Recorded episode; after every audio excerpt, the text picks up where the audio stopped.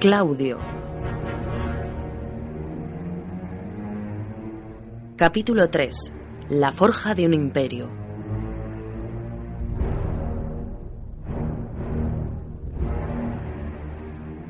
No estás capacitado para ser emperador. De acuerdo. Pero tampoco lo estaba mi sobrino. Entonces, ¿cuál es la diferencia entre tú y él? En que mientras yo estoy de acuerdo, él habría hecho rodar vuestras cabezas por hablar así. Hay quien dice que no oyes muy bien. Desde luego no hablas bien. Y no tienes ninguna experiencia de gobierno. Y también que soy poco y genioso. Senadores. Es cierto que soy duro de oído. Pero siempre me ha gustado escuchar con atención. Respecto a hablar, sí es cierto que soy tartamudo. Pero es más importante lo que un hombre dice que el tiempo que,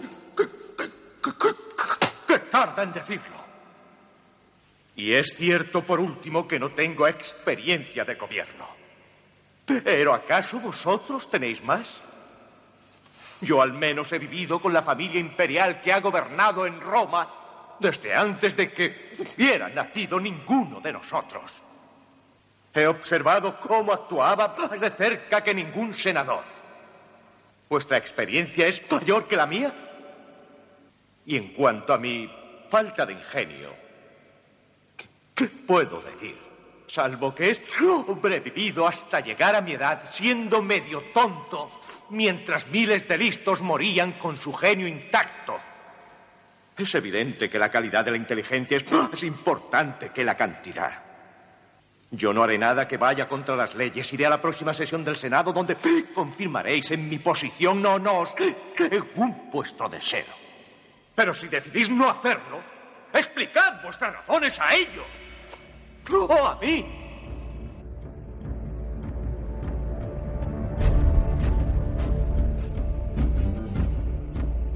El miedo y el terror reinaba por doquier. El Senado se reunió a toda prisa. Había que debatir lo sucedido. La guardia entró en el Senado. Todo un escándalo. Los senadores no daban crédito a la situación. Claudio entró en la estancia y se sentó. Miró a todos los senadores uno a uno. Les dijo que nunca había deseado ese puesto, que simpatizaba con el Senado y siempre había soñado con la República. Los senadores complacidos en un principio criticaron las acciones de Claudio. Si quieres la República, ¿por qué te sientas en el trono del emperador? La Guardia te ha dado ese título, no el Senado. El cargo que dices que ostentas lo has conseguido ilegalmente. Todo esto es una farsa.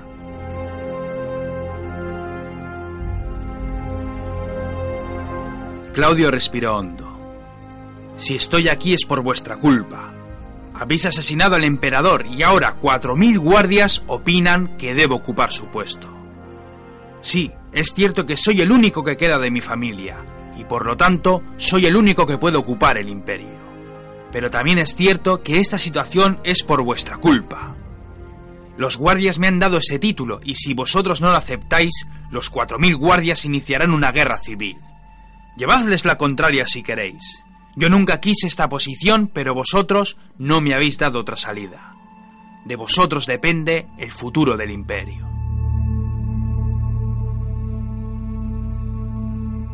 El Senado estaba en completo silencio. Claudio apenas había tartamudeado. Los tics habían desaparecido. No, Claudio no era el tonto que todos habían pensado. Los había engañado a todos. Al ser prematuro, sus taras lo obligaron a estar en segundo plano. Durante toda su vida, Claudio vio como todos y cada uno de sus parientes morían o eran asesinados. A medida que fue creciendo, sus problemas físicos fueron menguando, pero él siguió con su farsa. Desde los tiempos de Octavio exageró aún más sus defectos. Cogeó con más insistencia que nunca. Tartamudeó hasta más no poder multiplicó sus tics nerviosos y procuró caerse con cualquier objeto a su alcance. Claudio fue probablemente el personaje más sabio de toda la saga Julio Claudia. Durante años todos habían reído de él. Pobre Claudio, qué estúpido nos ha salido, decían algunos. Otros no aguantaban su presencia. Los más no querían hablar con él. Solo unos pocos afines a sus ideas republicanas fueron sus amigos. Claudio había sido el más listo de todos. Haciéndose pasar por tonto, había esquivado las garras de la muerte y solo gracias a su astucia pudo sobrevivir a toda su familia.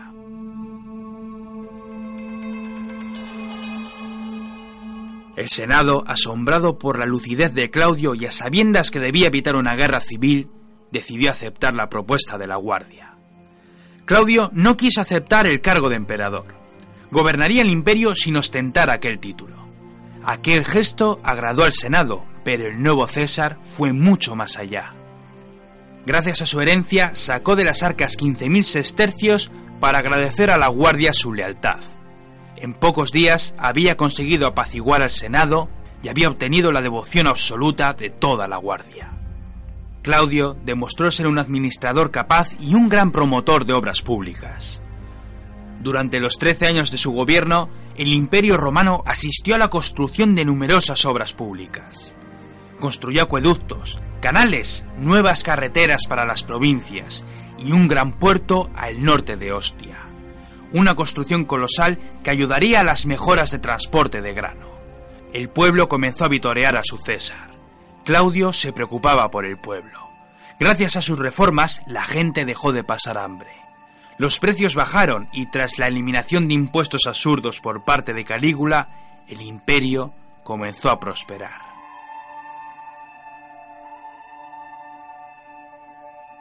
También se preocupó por las leyes del imperio. Claudio en persona fue juez en un sinfín de casos. Sus críticos, sin embargo, siempre criticaron tal asunto. Decían que era tan buenazo que era muy fácil influenciarlo. Agilizó los juicios para aligerar la tremenda cantidad de casos expuestos. Ayudó en gran medida a los esclavos modificando leyes que daban en muchos casos la posibilidad de recuperar su libertad.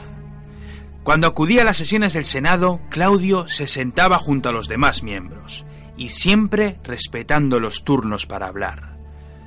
Permitió al Senado acuñar sus propias monedas de bronce e incluso algunas provincias imperiales fueron gobernadas por el mismo Senado. Los senadores comenzaron a apreciarle y Claudio les regañaba, no por malicia ni tampoco porque le llevasen la contraria. Al contrario, Claudio les reñía porque le comenzaron a respetar tanto que muchas veces nadie quería discutir sus propuestas. Claudio les reprendía diciéndoles que debían de protestar, que era imposible que todos estuvieran de acuerdo. Era César, pero también era un senador, y por lo tanto quería que todos le tratasen como tal. En cuanto a la religión, Claudio nunca dejó que le levantaran templos no quería que nadie lo alabase como un dios. Devolvió al pueblo varias festividades prohibidas por Calígula y a su vez anuló algunas fiestas sin sentido que se habían inaugurado por el anterior emperador. Sí, Claudio se destapó como un gran soberano. El pueblo lo quería, el Senado lo respetaba, la Guardia lo protegía. Sí, Roma estaba recuperando los tiempos de esplendor, y todo gracias al viejo y tonto Claudio. Sin embargo, entre tanta felicidad para el imperio, surgieron las tramas y las conspiraciones. Pese a la gran popularidad del César, aún seguían existiendo personajes contrarios a él, conspiradores cuyo único afán era arrebatar el imperio o bien adoptar de nuevo la antigua república. Muchos fueron ejecutados, muchos complots fueron desentramados. Claudio tuvo que ordenar muchas ejecuciones. El escándalo llegó con Mesalina, su mujer. Claudio había estado casado en dos ocasiones. Nunca había sido feliz con sus esposas, pero al parecer con la joven y hermosa Mesalina la cosa parecía diferente. Mesalina le dio dos hijos, un niño y una niña. Sin embargo, Mesalina era lasciva y también ambiciosa. Engañaba a Claudio con todo el mundo. Disfrutaba del sexo día y noche, o eso es al menos lo que decían. Sobre Claudio nunca se supo si estaba al tanto de la situación. Algunos pensaban que el emperador era tonto y por lo tanto no era capaz de enterarse de los excesos de su mujer. Otros, por el contrario, pensaban otra cosa. Quizás Claudio pensó que no sería tan terrible soportar aquellas humillaciones. Después de todo, ya estaba acostumbrado a las risas de los demás.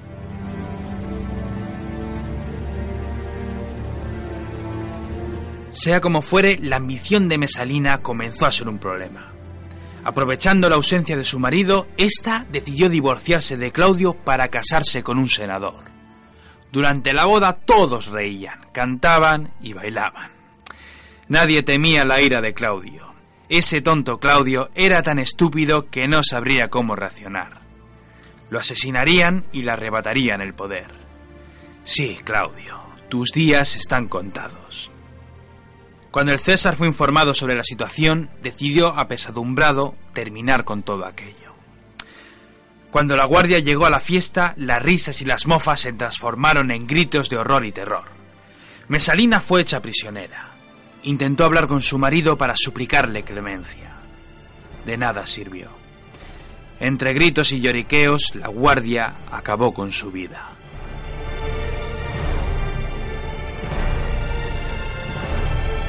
Un año después, los asesores del César insistieron en que debía casarse de nuevo. Casi todos los compañeros de Claudio eran libertos.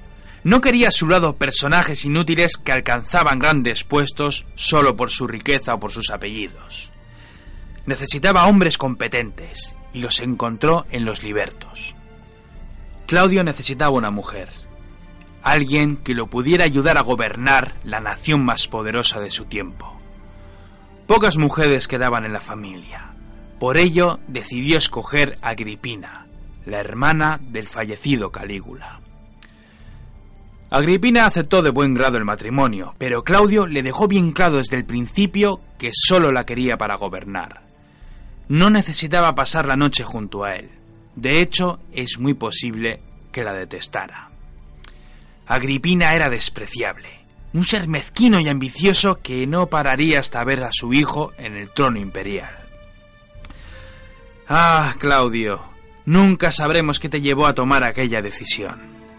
¿Qué rondaría por tu mente ya cansada? Agripina convenció a Claudio para que su hijo Nerón fuera adoptado por el César. Claudio aceptó. Después le dijo que sería una buena idea casarlo con su hija. En este asunto también aceptó. Nadie pudo dar crédito a las decisiones de Claudio. Se había sentenciado a muerte. Siendo Nerón uno de los herederos, Agripina no tardaría mucho en matar a Claudio y a su hijo británico. Sin embargo, el César no se lamentaba por ello.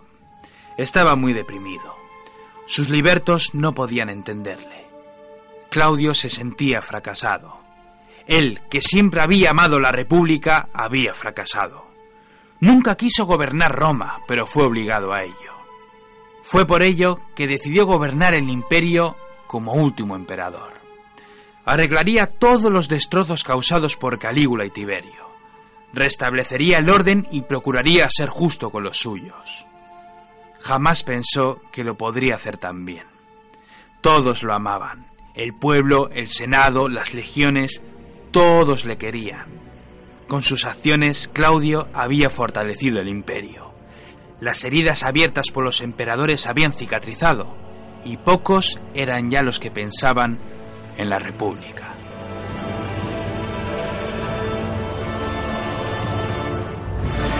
Pobre Claudio, con tu buen hacer y tu sabiduría has fortalecido un imperio que querías destruir.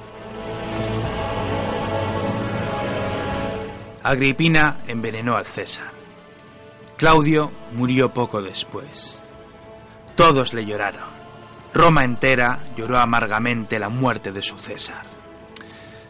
Trece años duró su gobierno.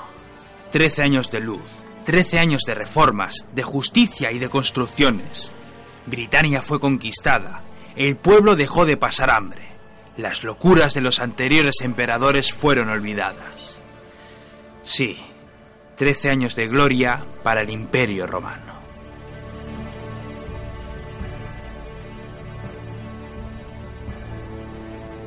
Cuando Claudio murió, Nerón fue proclamado emperador, uno de los peores recordados. Nerón dejó una huella terrible en la historia de Roma. Su madre acabó con la vida de británico, para más tarde morir a manos de su propio hijo. Nerón, uno de los peores emperadores de la historia de Roma, el último de los Claudios. Su historia fue tan mezquina como lo fue su gobierno.